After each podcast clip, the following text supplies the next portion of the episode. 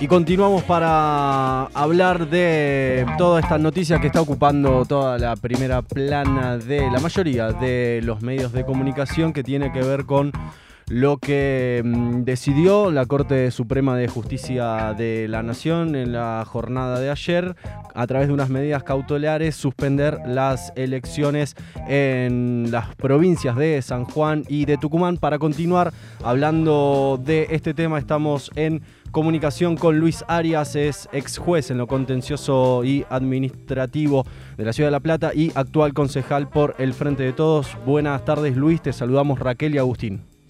Hola, ¿qué tal? Muy buenas tardes. En principio, saber cuál es la, primera lectura que, nos podés compartir respecto a esta decisión y a, esta decisión política de la Corte Suprema.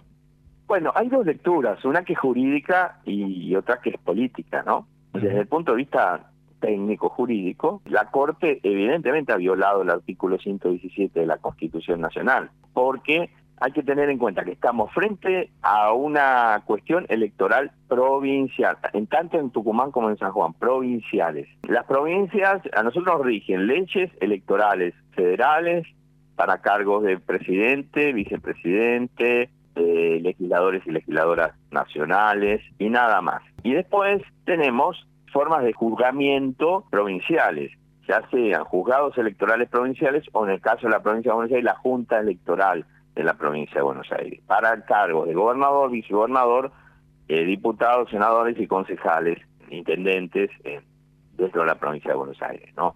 Son dos órdenes diferentes de legislación, pero además tenemos instituciones locales, porque las provincias son autónomas, tenemos un poder ejecutivo provincial, un poder legislativo provincial y un poder judicial provincial, eh, y encargado de interpretar esas normas. Y además tenemos normas procesales para poder llevarlas ante esas estructuras judiciales. Tenemos leyes de amparo, tenemos normas procesales para las cuestiones y procedimentales para las cuestiones que se ventilan ante el Tribunal de Cuentas. Bueno, todo esto la Corte lo omitió y dijo, acá intervengo yo, no me importa la provincia, no me importa su legislación, acá intervengo yo. Esto está, digamos, por fuera de las previsiones constitucionales que regulan la competencia de la Corte eh, Suprema de la Nación. Y la Corte solo puede intervenir en cuatro casos. Cuando se litiga eh, entre una provincia y un ciudadano de otra provincia, que no es este el caso. Cuando se litiga entre provincias entre sí, tampoco es el caso. O cuando eh, litiga una provincia y un ciudadano extranjero, o una provincia y un Estado extranjero. Estos son los cuatro supuestos en que la Corte puede intervenir. Aquí no se verifica ninguno de ellos. Es son ciudadanos de una provincia contra este, la provincia en la cual en la cual residen. Es una cuestión estrictamente local. Y la mm, eh, justificación que usa la Corte para intervenir es eh, que hay una cuestión federal prevalente que tiene que ver con el sistema republicano de gobierno. Error, porque la, la competencia eh, de la Corte es por razón de las personas, como decía anteriormente, ciudadanos de una provincia con otra, provincias entre sí, cuestiones con estados extranjeros o ciudadanos extranjeros. Son por las personas, no por la materia. La materia puede ser civil, comercial, eh, constitucional, lo que sea, pero no puede, este, no tienen eh, que ver con, con la competencia de la Corte.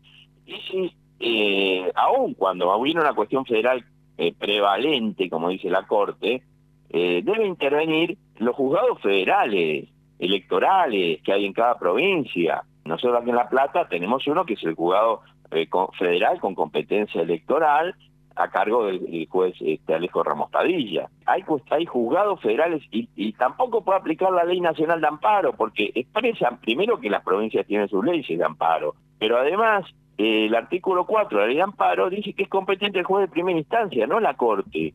Entonces, eh, disculpen que entro en todas estas cuestiones técnicas, pero eh, son necesarias para ver eh, este disparate, este nuevo abuso que nos enfrenta, nos pone frente a esta, estas graves situaciones que se viven en la Corte. Ese es el análisis, en el análisis eh, jurídico, eh, brevemente explicado, pero desde el punto de vista político, esto se inscribe eh, en el contexto del lawfare que existe en Latinoamérica, digamos, donde se trata, donde la derecha utiliza al Poder Judicial en instrumentalización del Poder Judicial y los grandes medios de comunicación para eh, la impunidad de sus socios, que fueron los que llevaron a dos jueces a la Corte por decreto, de sus socios políticos y persecución de aquellos que dirigentes políticos, eh, sindicales o sociales que representan un peligro a sus intereses. Esto eh, está clarísimo en nuestra Corte, siempre porque yo entiendo que la Corte pueda tomar intervención en las cuestiones electorales, que tengamos jueces activos, todo eso está muy bien, pero ocurre que siempre interviene a favor de un sector político, violando el principio de imparcialidad. Luis, eh, además en esto que, estás explicando, eh, pienso por otro lado, hay jueces en la Corte que fueron nombrados por decreto y cómo la justicia va a decidir cuándo eh, tenemos derecho los ciudadanos y las ciudadanas de elegir a nuestras autoridades, digo, porque mm, un poco es lo que está pasando. La justicia interviene y no deja ejercer a la ciudadanía su derecho al voto. Claro, lo hace ilegítimamente. Si lo hiciera legítimamente, eh, si lo hiciera eh, dentro del cumplimiento de las normas, hasta podríamos estar de acuerdo, porque esto es como en un partido de fútbol. Digamos, los jugadores pueden jugar, pero tienen reglas que cumplir, ¿no? Y tenemos árbitros para que se cumplan esas reglas. Bueno, si la provincia violó normas, cosa que habría que analizar, habría que ver, porque esto que yo expresé es por la competencia de la Corte, ¿no? Por ver qué tribunal tiene que intervenir. Ahora, eso independientemente de la cuestión de fondo, habría que ver, habría que analizar un poco más en profundidad si se han violado normas de carácter provincial, eso lo tienen que interpretar jueces provinciales, y si se han violado normas y, y corresponde suspender una elección, bueno, lo tendrán que decidir las autoridades locales, las provincias, que son autónomas, que son estados, dan sus propias instituciones, no la Corte de la Nación. Estamos en comunicación con Luis Arias, ex juez en lo contencioso y administrativo platense y actual concejal por el Frente de Todos. Luis, continuando con esta, con esta lectura mm, política sobre, sobre este conflicto, sobre este avasallamiento del Poder Judicial, en realidad de esta Corte Suprema, en este contexto de, de Lofer que muy bien describías, la, mm, la, salida, eh, estamos en un contexto donde se está desarrollando el juicio político de la Corte Suprema. ¿La salida crees que tiene que ver con por, por ahí o encontrás otra forma em, de, de, salir de algo que parece una encerrona también en algún punto, ¿no? No lo tenemos tan claro aún todavía, venimos repasando un montón de em, acciones, de medidas que viene tomando esta Corte Suprema en detrimento de la calidad democrática, pero pareciera no, no haber una respuesta política a todo este conflicto. Bueno, claro, sí, sí, yo creo que hemos perdido mucho tiempo como, como fuerza popular creo que hay que hacer una profunda reforma del Poder Judicial, que tiene que debe tener tres ejes fundamentales a mi modo de ver. En primer lugar, ¿qué tipo de jueces y jueces y juezas queremos? Eh, ¿Queremos jueces con perfiles académicos? ¿Para qué? Si los jueces y juezas no van a dar clases a los juzgados. Por supuesto tiene que haber un piso de idoneidad. Un examen está bien, pero eso no puede ser lo determinante para quien sea, al menos a mi modo de ver.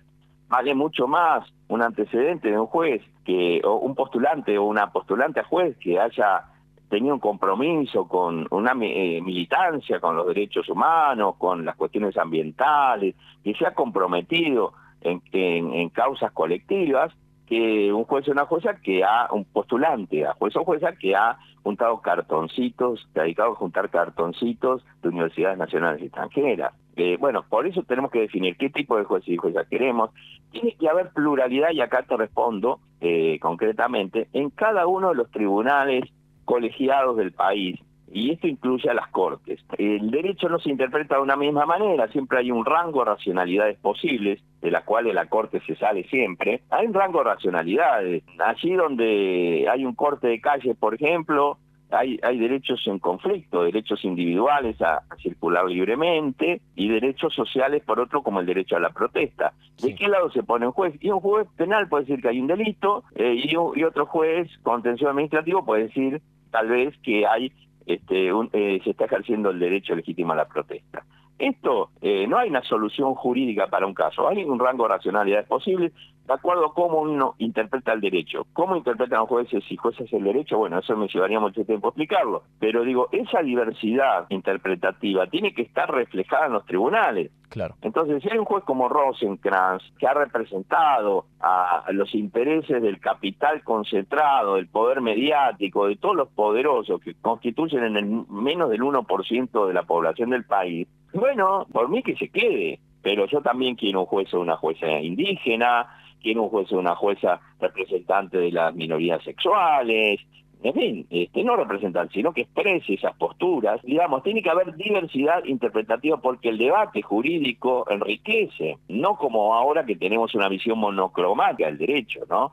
Con estos jueces. Ahora, eh, a, mí por eso digo, no me preocupa que estén estos jueces, pero si ampliemos el número, pongamos 16 jueces, 20 jueces y juezas, eh, con paridad de género, pero además con eh, diversas extracciones y visiones del derecho, para enriquecer eh, estos debates jurídicos, para evitar que se provocan que se produzcan abusos de este tipo. Em, y bueno, creo que lo ideológico cumple un rol fundamental ahí, y porque ideología tenemos todos, consciente o inconscientemente, esto influye en las formas de ver la realidad y en consecuencia en la forma de ver el derecho. Y por último, el tercer punto, que yo creo es importante, lograr mayor participación popular en los procesos de selección y remoción de los magistrados, eh, así como en la gestión de los jueces a través de un observatorio integrado por miembros de la sociedad civil eh, personalidad destacada que estén mirando simplemente quién cumple los plazos, quién no, quién incurre en regularidades, quién se cumplen los estándares internacionales y poder informarlo a la sociedad periódicamente. Este, yo vengo trabajando en ese en eso desde el año 2014, que incluso he presentado un proyecto para la provincia de Buenos Aires. eh, vengo bregando porque porque existe un observatorio de esas características.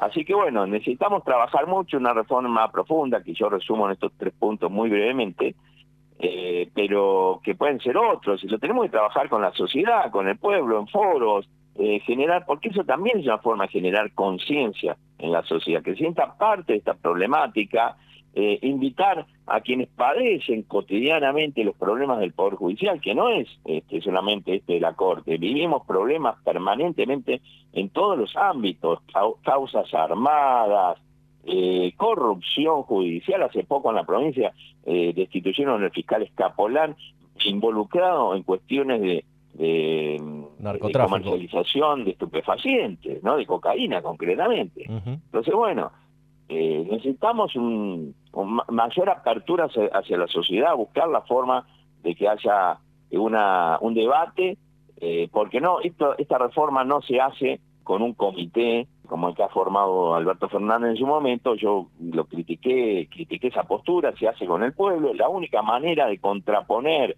poder a, los grandes actores de la economía y los grandes medios de comunicación es el poder popular.